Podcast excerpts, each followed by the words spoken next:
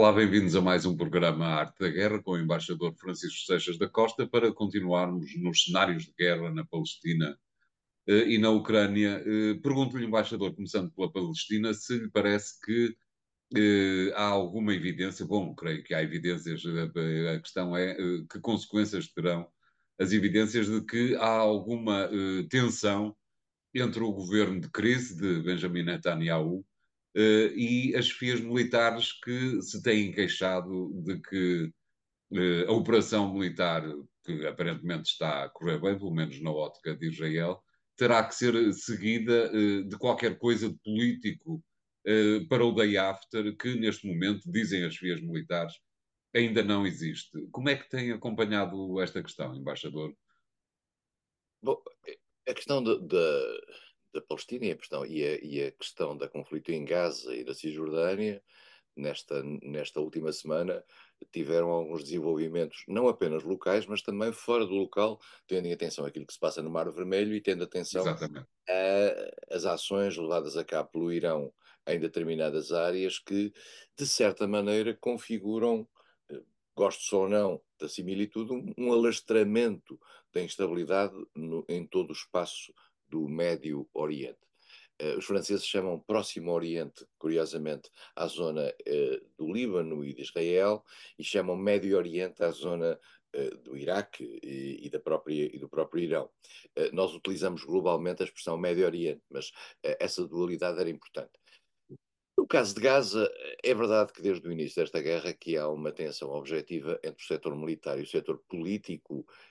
acho que não acho que Israel, de certa maneira, convém a Israel uh, que esta tensão sub, uh, subsista no discurso internacional, porque de certa maneira absolve a globalidade da ação de Israel e nós começamos a concentrar naquilo que são as divisões entre o setor militar e o setor civil. Percebeu-se isso desde o início que, em primeiro lugar, Netanyahu, que tem um governo fraco, tendo em conta que tem várias componentes de natureza partidária que precisa de acomodar, de certa maneira, eh, escudou-se no início em alguma responsabilidade por parte dos militares e dos serviços de informação quanto, quanto ao modo pouco precavido como as coisas estavam como as coisas estavam e que permitiu a ação do Hamas e a, e, a, e a, intervenção do Hamas, e de certa maneira isso desagradou profundamente aos militares, e por outro lado, houve sempre uma dualidade no, na, na, discussão da, da, questão de Gaza propriamente dito, entre, por um lado, os militares, que vieram a suavizar, na minha opinião, a sua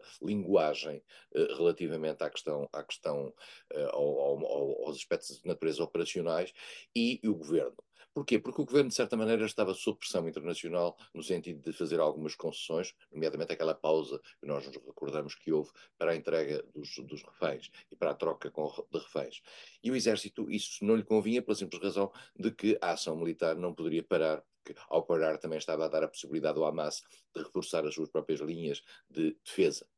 Uh, essa trégua foi breve, uh, seguindo aquilo que era o interesse militar, essa trégua eh, parou e os, os, militares continuaram a avançar para o sul de Gaza, eh, com um desrespeito objetivo por parte dos efeitos colaterais eh, sobre as pessoas, e estamos a falar de 23 mil mortes civis, mas para isso, para Israel não tem nessa matéria qualquer, qualquer arrependimento, julgo eu. Não, não, não há da parte do governo, do governo de Tel Aviv nenhum arrependimento nessa matéria para compensar os, os 1.200 mortos uh, no, no, ataque do Hamas, os 20 e tal mil civis palestinos uh, é, é, um, é, um, número razoável para, para, para, Israel.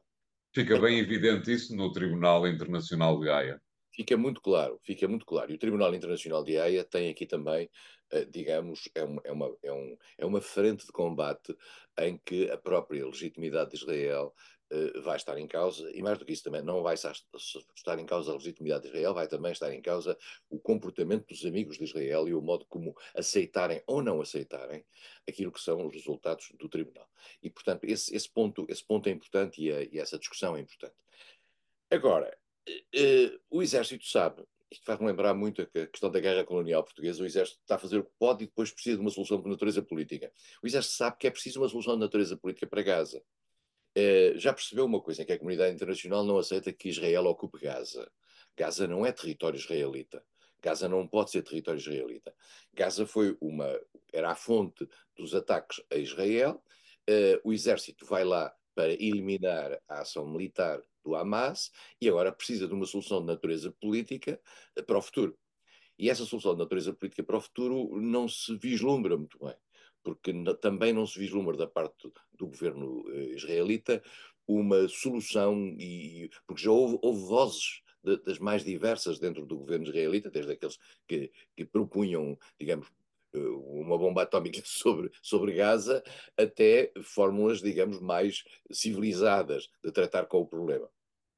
A grande questão é saber qual é o grau de credibilidade que o governo israelita dá à autoridade palestina, porque já se percebeu que a autoridade palestina é a única que pode ter legitimamente alguma capacidade para gerir a faixa de Gaza. Embora toda a gente compreenda que, tendo em atenção aquilo que se passou em, que se passou em Gaza nos últimos 100 dias, uh, naturalmente que as forças, chamemos-lhe Hamas ou coisas parecidas, as forças mais radicais ligadas ao movimento palestino, são aquelas que no futuro vão conseguir prevalecer no discurso interno e na narrativa interna palestina. E não vale a pena pensar, como a certa altura apareceu uma declaração curiosíssima, que era tentar desradicalizar a população de Gaza. Não há nada que desradicalize a população de Gaza depois de levarem eh, os bombardeamentos que tiveram ao longo desses 100 dias. Portanto, radicalizada foi ela pela, pela ação do governo israelita. Não há nada que. A não ser que os matem. Dizer, Exatamente, uma, uma bala normalmente desradicaliza bastante.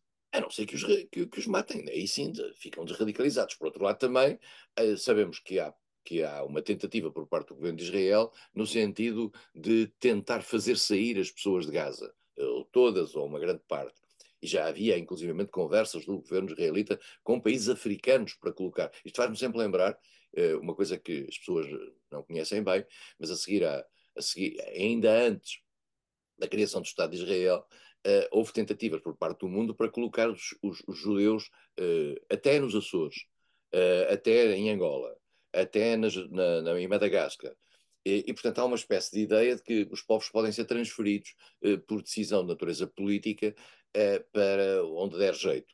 E o governo israelita, que, que, quer se ver livre dos palestinos que ali vivem, são 2 milhões e 300 mil, vivem ali, viviam os pais, viviam os avós. Eh, Gaza era uma cidade muito antiga, eh, que inclusivamente todos, todos os, os sítios de natureza eh, patrimonial arquitetónica foram destruídos ao longo desta ação. E, portanto, neste momento, vive-se em Gaza um momento de, de tragédia, sob o ponto de vista humanitário, e vive-se um, um momento de vazio, sob o ponto de vista solução política para o futuro. E não é muito evidente aquilo que vai ser feito. Por outro lado, também há um ponto importante, é que o futuro de Gaza não pode ser decidido por Israel. Gaza não é território de Israel. E, portanto, o futuro de Gaza e o futuro de, de, da colocação e da vida dos, dos palestinos que viviam em Gaza não é decidido por Israel. A menos que se decida que um país estrangeiro pode definir a, a propriedade de uma, de uma zona que não é sua. Eh, eu sei que há setores políticos, e alguns nos estão a ouvir, que acham que Israel tem o direito de fazer o que lhe apetecer naquela zona, porque tem uma espécie de direito divino ligado àquilo. Para quem não acredita no processo, nesse processo, ou para quem tem algumas, ainda algum respeito pelo direito internacional, eu, eu lembraria que o território uh, da Palestina, uh, no qual deveria ter sido feito, quando foi criado o Estado de Israel, um Estado palestino, eh, continua, digamos, sob uma tutela internacional. E é, sob o ponto de vista internacional, na, na, base das Nações Unidas, que qualquer solução pode aparecer. Apareceu agora, por exemplo, por parte de, da União Europeia, que, que está a fazer alguma coreografia no sentido de se mostrar útil numa área em que normalmente não é muito útil, pela simples razão de que os americanos também não deixam, Uh, a ideia de que vamos aproveitar, aquela, naquela velha expressão que agora se utiliza muito na linguagem moderna, vamos aproveitar um, uma, uma, crise como uma oportunidade. Uh, de facto, podia-se eh, aproveitar para forçar, por exemplo, Israel à aceitação do Estado palestino. Claro. Uh, mas não vejo que haja condições, quer por parte dos Estados Unidos, quer mesmo por parte de muitos países da União Europeia, em especial a Alemanha, que tem sido que, tem, que se tem mostrado o país da União Europeia mais relutante em pôr qualquer pressão sobre Israel, eh, qualquer capacidade para forçar Israel a fazer seja o que for.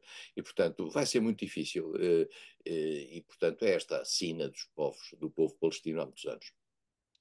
Obrigado, embaixador. Vamos fazer aqui o primeiro intervalo do programa de hoje. Voltamos já de seguida com um novo tema. Até lá.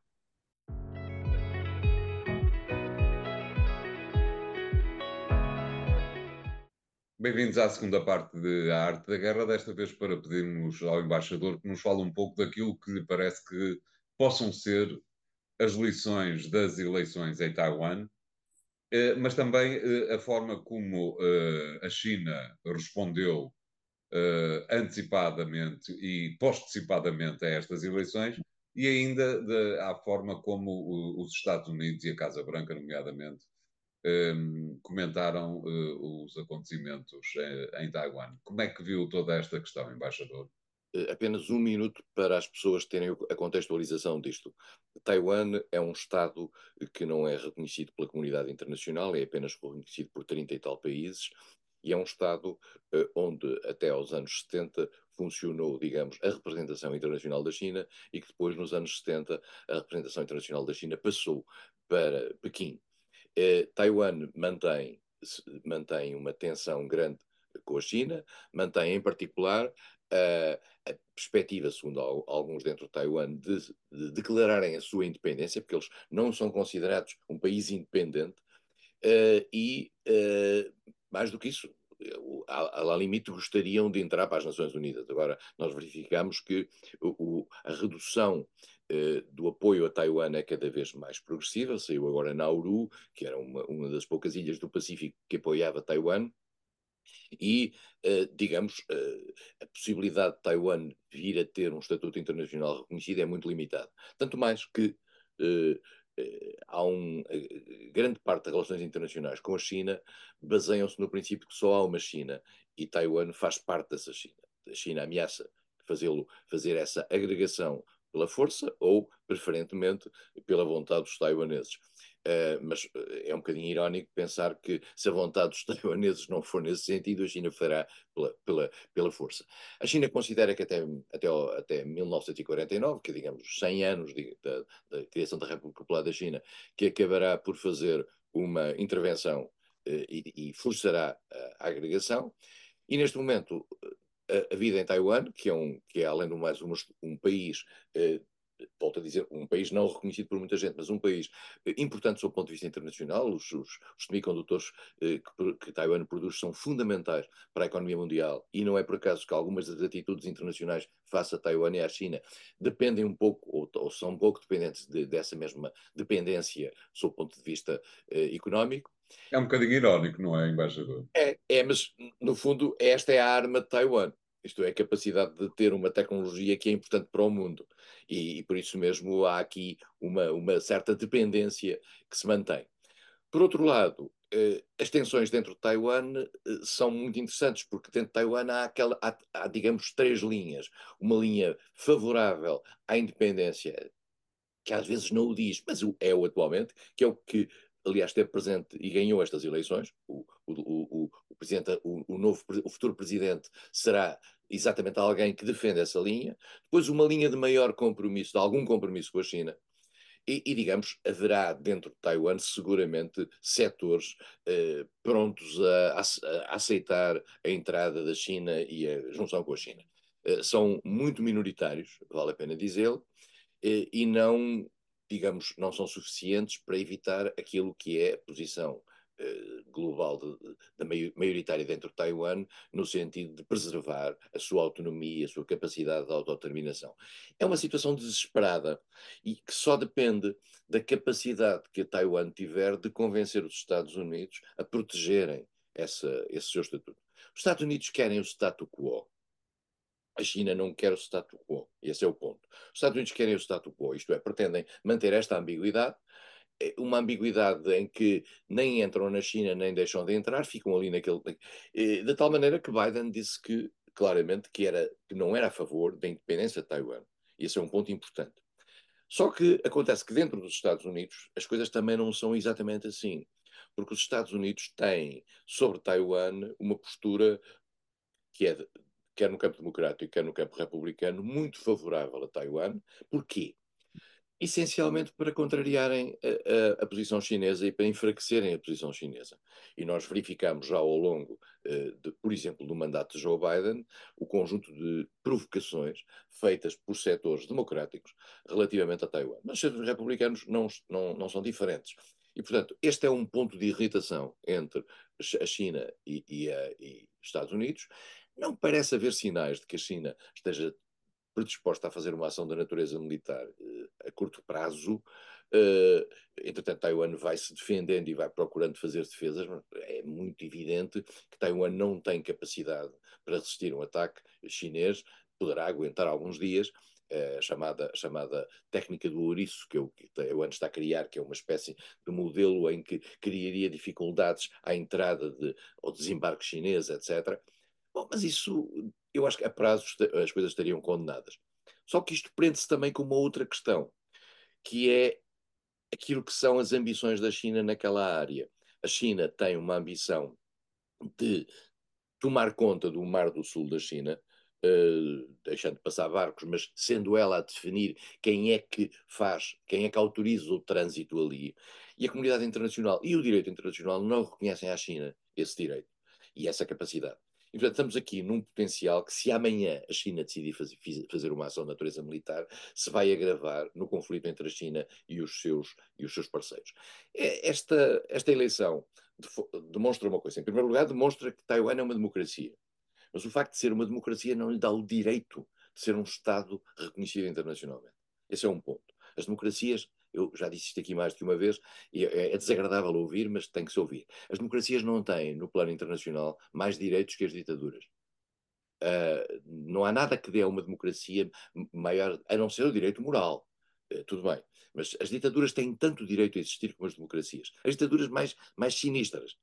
Uh, nas Nações Unidas cabem todos cabem as ditaduras, cabem as democracias e cabem os regimes assim assim, que são aliás a maioria. E, e, por isso mesmo, eh, Taiwan vai sobrevivendo à margem das Nações Unidas, à margem da comunidade internacional, cada vez mais isolado, sob a ameaça da China e com uma democracia interna, apesar de poder funcionar, eh, claramente. Vamos ver o que é que isto, o que é que isto vai dar. Eh, todos esperamos que não haja da parte da China uma ação, uma ação tão cedo, pelo menos, eh, que, no fundo, se cumulasse a, este, a este, esta situação de tensão. Vale a pena também dizer que, no caso de Trump ganhar as eleições, eh, e já poderemos falar disso, no, no caso de Trump ganhar as eleições, nós eh, encontraríamos seguramente uma América ainda mais determinada a garantir uma certa proteção a Taiwan contra a China, porque era, digamos, um dos vetores e uma das trincheiras na relação eh, conflitual e tensa com a China que os Estados Unidos claramente querem continuar a manter.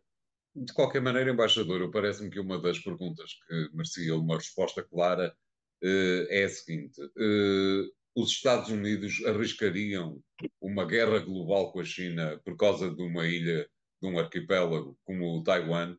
Qual é a sua ideia? Os, os, americanos, os interesses americanos na China, para além dos interesses económicos que falámos aqui no início, eh, são, não tem a ver necessariamente com Taiwan, tem a ver com o equilíbrio global é. uh, escala. Uh, os Estados Unidos não têm um, por exemplo, os Estados Unidos não têm vontade de entrar numa guerra nuclear ou numa guerra uh, global, mesmo que não nuclear, com uma potência como a China. Não porque não ganhassem, provavelmente ganhariam, não sabemos é o Estado, o Estado em que ficariam os Estados Unidos e o Estado em que ficaria a China, mas porque seria uma coisa suicida para todos nós e desencadearia uma, uma crise à escala global irrecuperável durante décadas. Os Estados Unidos, apesar de tudo, têm algum cuidado no modo como vão gerindo as suas tensões no quadro mundial, mesmo, mesmo na, na questão da Ucrânia e na própria relação com a Rússia. Nós verificamos que há um grande cuidado dos Estados Unidos de não passar determinados limites, embora nos últimos tempos com o fornecimento de material à Ucrânia que permite atacar território russo, coisa que no início desta guerra não era previsível que viesse a acontecer, os Estados Unidos estejam, digamos, a arriscar um pouco nesta tensão com a Rússia. Mas eu não acredito que os Estados Unidos, eh, digamos, vão muito longe nesta matéria. Agora, se a China atacar, eh, se a China atacar Taiwan, os Estados Unidos poderão, até para benefício dos seus eh, aliados na zona, a Coreia do Sul, o Japão, a Austrália, as Filipinas, etc., ter alguma ação mais musculada não necessariamente contra a China, mas nas defesas de algumas posições, por exemplo, uma tomada do estreito do Mar do Sul da China, que os Estados certo. Unidos consideram, e com razão, que, não, que a China não tem direito de, de ocupar.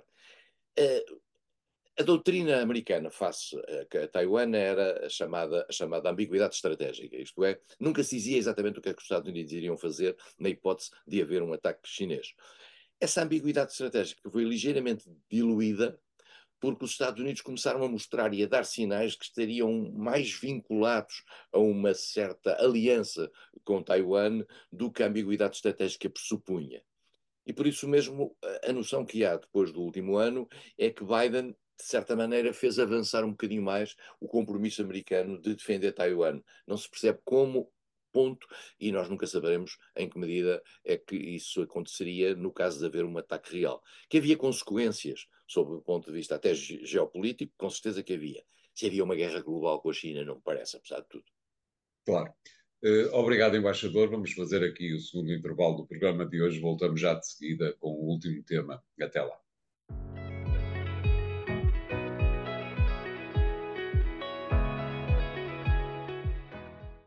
Bem-vindos à terceira parte de A Arte da Guerra. Para desta vez pedirmos ao embaixador, continuamos em uh, regime de observação de eleições, uh, como é que o embaixador Seixas da Costa uh, viu a retumbante vitória de Donald Trump no, neste início de, primárias republicanas em Iowa, a retumbante vitória de Donald Trump nessas primeiras primárias, eh, que revelam, parece-me a mim, duas coisas. Primeiro, que internamente não há ninguém que possa fazer sombra a Donald Trump. E, em segundo lugar, que muito provavelmente as primárias republicanas serão eh, eh o estender de uma primeira passadeira vermelha eh, ao futuro candidato republicano às eleições presidenciais de novembro, eh, de próximo novembro. Não lhe pareceu, eh, embaixador? O, que é curioso, António, é que nos três temas que focamos, o centro de gravidade da decisão está nos Estados Unidos. Eh, já, já, repare bem, falámos de Israel, eh, falámos da questão de Gaza e a questão americana, o elemento americano na, na, na, criação de qualquer solução para ali está presente. Falámos de Taiwan e lá estão os americanos. Falamos agora da própria situação nos Estados Unidos e, portanto, os americanos são omnipresentes nas, à escala internacional e, portanto, eu, eu às vezes quando... E nós vivemos sob o síndrome do europeísmo, claramente. Certo, e, e, nós vivemos sempre isso, mas também vivemos sobre a tragédia de não sermos nós a votar também nas Exatamente. americanas, pela simples razão de que elas determinam a nossa vida. Claro. Portanto, uh, eu diria que para pessoas mais ou menos racionais no quadro europeu e em e português, uh, esta, o pior cenário confirmou-se, isto é, Trump continua a, a captar o eleitorado, estamos a falar do republicano, estamos a falar neste momento das primárias claro. republicanas.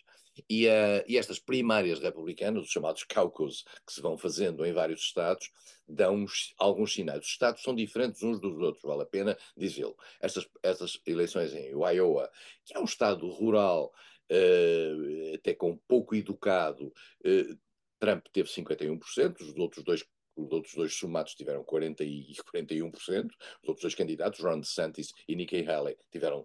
Nikki Haley teve um resultado, era a antiga embaixadora, nomeada por Trump, aliás, para as Nações Exato. Uh, teve um resultado uh, inesperadamente mais baixo do que se pensava. Pensava-se que já tinha conseguido, digamos, chegar um pouco junto de Ron DeSantis. Ron DeSantis uh, continua a ser, digamos, o challenger mais, mais importante aparentemente tem dificuldades ao nível eh, do financiamento da sua própria campanha. E há quem diga que Nikki Haley ainda podia recuperar esta segunda posição. Mas isto é a segunda posição. Isto faz lembrar aquela coisa que se diz no campeonato de futebol, que é não há lugar mais parecido com o último do que o segundo. Exato. Portanto, uh, Nikki Haley pode ser segunda, ou, ou Ron DeSantis podem ser segundos, mas há um primeiríssimo, que é Trump. Vamos ver agora as, as, as, eleições em New Hampshire, eh, também as eleições em Nevada. Vamos ver como é que as coisas estão. Em New Hampshire, eu, eu, tenho a impressão que Nikki Haley vai conseguir um resultado ligeiramente melhor. Depois haverá eleições na Carolina do Sul, onde ela foi governadora e onde pode ter também um bom resultado, e esse, esse aí vai ser a decisão final sobre o Ron DeSantis. Isso é, será que Ron DeSantis, governador da Califórnia, eh, figura que a certa altura apareceu quase como um, uma, uma alternativa muito fácil a Trump, eh, terá ainda algumas hipóteses. Se ele for perdendo nestes vários eleitorados, ele agora ganhou, vale a pena lembrar, como segundo, eh, pode, digamos, desaparecer e, e, e Nikki Haley podia aparecer. Mas o que é que isso significa na prática? Tudo, como o António diz, o tapete vermelho está estendido para Trump. E vale a pena dizer que nestas eleições, das sondagens que se fizeram ao lado das eleições, o, a discussão era esta. Quais eram os, o que é que mobilizou os eleitores? E mobilizaram, eh, mobilizou o seguinte: em primeiro lugar, a questão das fronteiras e a questão da imigração. Essa é a questão importante. A segunda, a economia, que aparentemente não está tão má quanto isso nos Estados Unidos, mas aparentemente também há um sentimento e uma percepção de que está má, de que está má.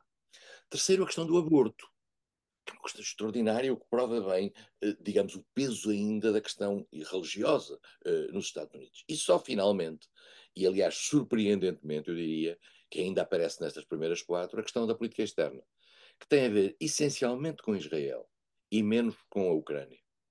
Portanto, são estes quatro elementos que determinaram uh, o, o, o, posicionamento das pessoas. E depois também houve uma coisa muito interessante: é que nas sondagens feitas, dois terços dos votantes em Trump consideram que a Trump foram roubadas as eleições em 2020.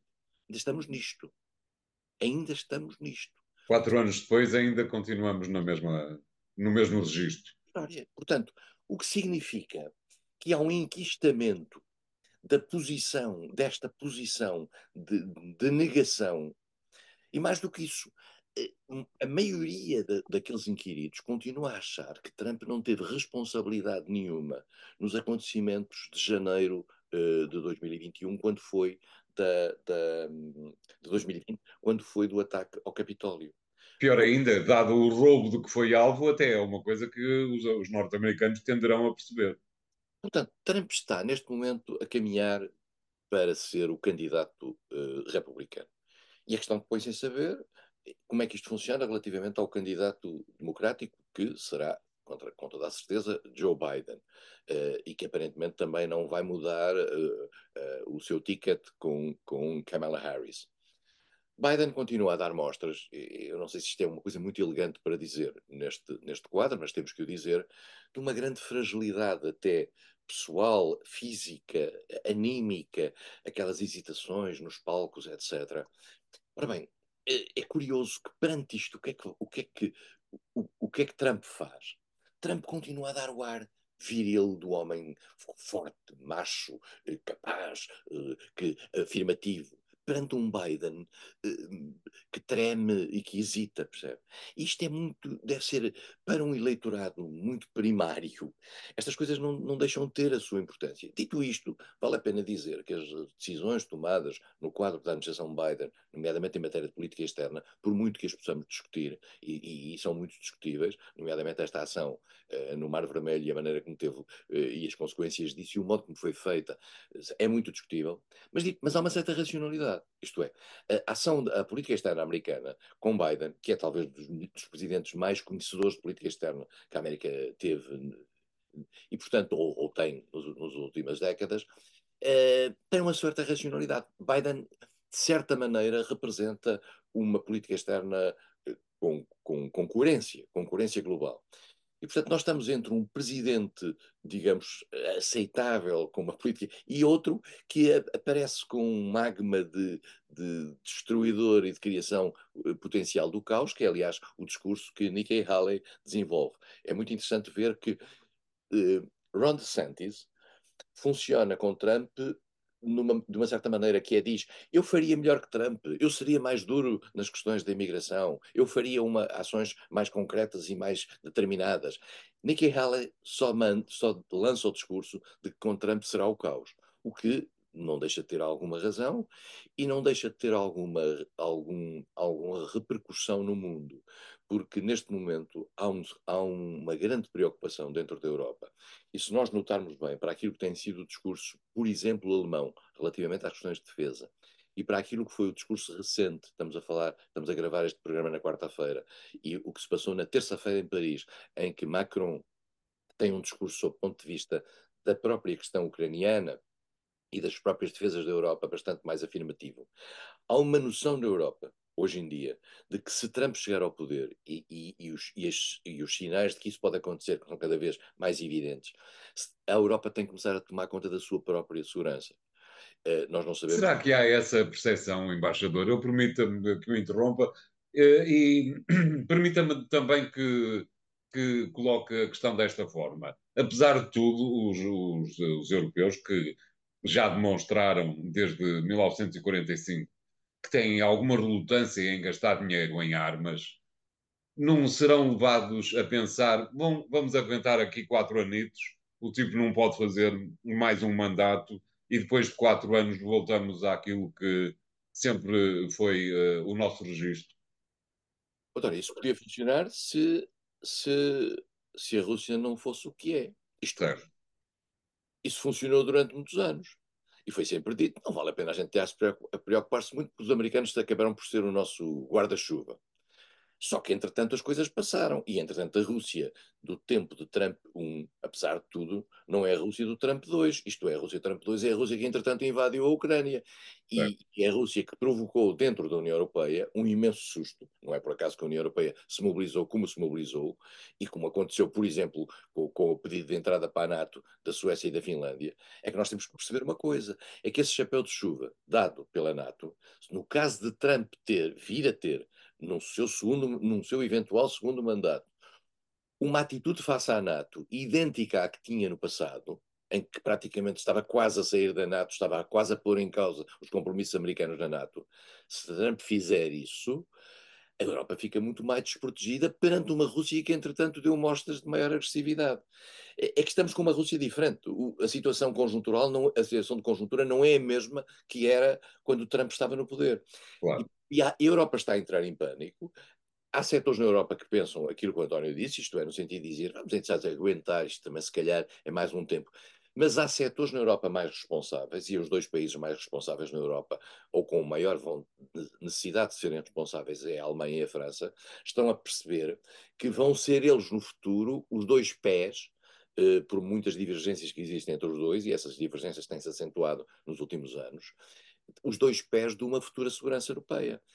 É que se a Europa tiver de fazer as coisas à sua própria custa, em primeiro lugar, nunca vai substituir os Estados Unidos. Não vale a pena pensar. Os Estados Unidos têm, no quadro da NATO e na defesa europeia, valências que são insubstituíveis. Insubstituíveis. Não é o problema de tropas terrestres, é o problema das comunicações, é o problema dos transportes de tropas, é o problema da inteligência, tudo isso. Se os Estados Unidos saírem, isso não. Eu não acredito que os Estados Unidos saiam. Trump também, na altura, não saiu, se nós lembrarmos podem é ter uma atitude diferente e, e obrigar a Europa a um, a um, maior empenhamento. Isso, se calhar, para alguns europeus, seria positivo, porque isso levaria a Europa a ter essa própria capacidade interna de defesa. Eu volto a dizer que duvido muito disso. E duvido muito porquê? Porque, não obstante, digamos, a solidez das preocupações europeias eh, em matéria de segurança, reforçada por aquilo que foi a agressão russa à Ucrânia, eh, e que, bem provada no caso da Suécia e da Finlândia, eu creio que, apesar de tudo, a capacidade de encontrar entre 27 Estados europeus, somemos-lhe ainda os, os alargamentos que podem ou não vir, uh, e que, mas não vêm claramente nos próximos quatro anos, a capacidade deles, desses 27 Estados, com opiniões públicas diferentes, com partidos diferentes, com coligações com forças diferentes, uh, com conflitualidades entre eles mesmos, conseguirem definir uma linha comum de defesa é muito improvável. É muito... Mas até há outra questão, embaixador, se me permite a interrupção. Uh, imagino uma circunstância absolutamente impossível, que era os 27 estarem uh, completamente alinhados nessa matéria. Mesmo assim, quatro anos não chega para grande coisa. Não, e não tem, eu volto a dizer, eles não têm as valências que lhe permitissem defender-se face, por exemplo, um ataque russo. Uh, a questão do, do ataque russo uh, nós também temos que perceber uma coisa que, que, que eu não sou especialista militar, uh, embora às vezes discuta com eles, mas uh, o, se a Rússia não foi capaz de invadir a Ucrânia, será a Rússia capaz de invadir a Polónia? Será a Rússia capaz de invadir os países bálticos, que estão protegidos pelo artigo 5 da NATO até agora? A Rússia não foi capaz de invadir a Ucrânia. A Rússia não foi capaz de tomar conta da Ucrânia. Foi capaz de segurar uma, par, uma faixa da Ucrânia, com custos imensos terá a Rússia capacidade para invadir os países NATO? Eu acho que estamos aqui num mito que, de certa modo, tem vindo a ser mantido para garantir uma certa postura anti-russa. Eu até percebo isso, no sentido de, se, se, nós vivêssemos, e esse é que é o grande problema também na Europa, se nós vivêssemos ali daquele lado do, do, da Europa, estaríamos muito mais preocupados do que estando deste lado, porque claro. as preocupações também têm a ver com a nossa posição geopolítica. Uh, aqueles países estão muito preocupados, independentemente de terem visto que a Rússia não conseguiu invadir a Ucrânia. E apesar de tudo foi possível travar. Mas foi possível travar isso porque havia um empenhamento americano no sentido de evitar isso. A Europa também contribuiu para isso, financiando, municiando, etc. Mas apesar de tudo foram os americanos. Os americanos saírem de jogo, uh, nós não sabemos como é que isto vai acabar. Uh, resta saber se os americanos vão sair do jogo, porque a circunstância de haver um presidente americano eleito que possa ter uma atitude, digamos, de maior compromisso com Moscou, não significa necessariamente, também vale a pena pessoas pensarem um bocadinho, não significa necessariamente que os Estados Unidos saiam do jogo completamente, porque, porque, se, porque a imagem que a Rússia criou nos Estados Unidos nos últimos dois anos não é, é, não é a mesma que a Rússia tinha há quatro anos atrás a Rússia hoje é um adversário maior para a opinião pública americana. A opinião pública americana não aceitaria, mesmo com Trump no poder, um compromisso com a Rússia que significasse um downgrading da posição americana no quadro mundial e, e o afetar da própria segurança eh, dada, ao, dada pelos Estados Unidos ao mundo. Eu não acredito muito que o Trump 2 seja exatamente igual ao Trump 1. Pode ser muito pior em muitos aspectos. No caso da Rússia, acho que poderíamos ter aí uma surpresa.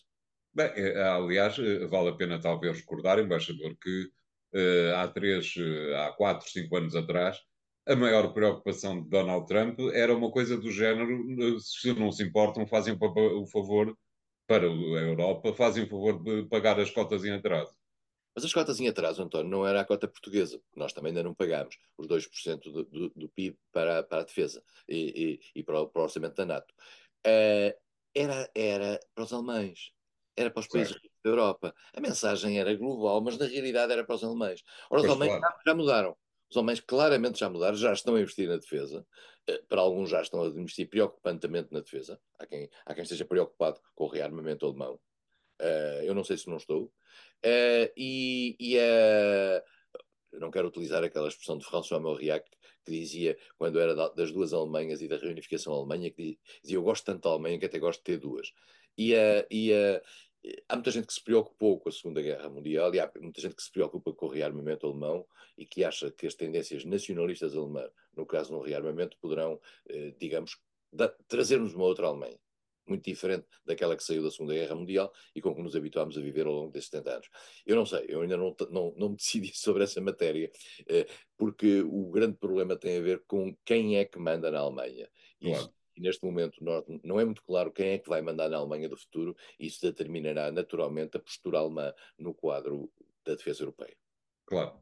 Eh, obrigado, embaixador. O programa fica hoje por aqui. Podem voltar a vê-lo nas redes sociais em podcast.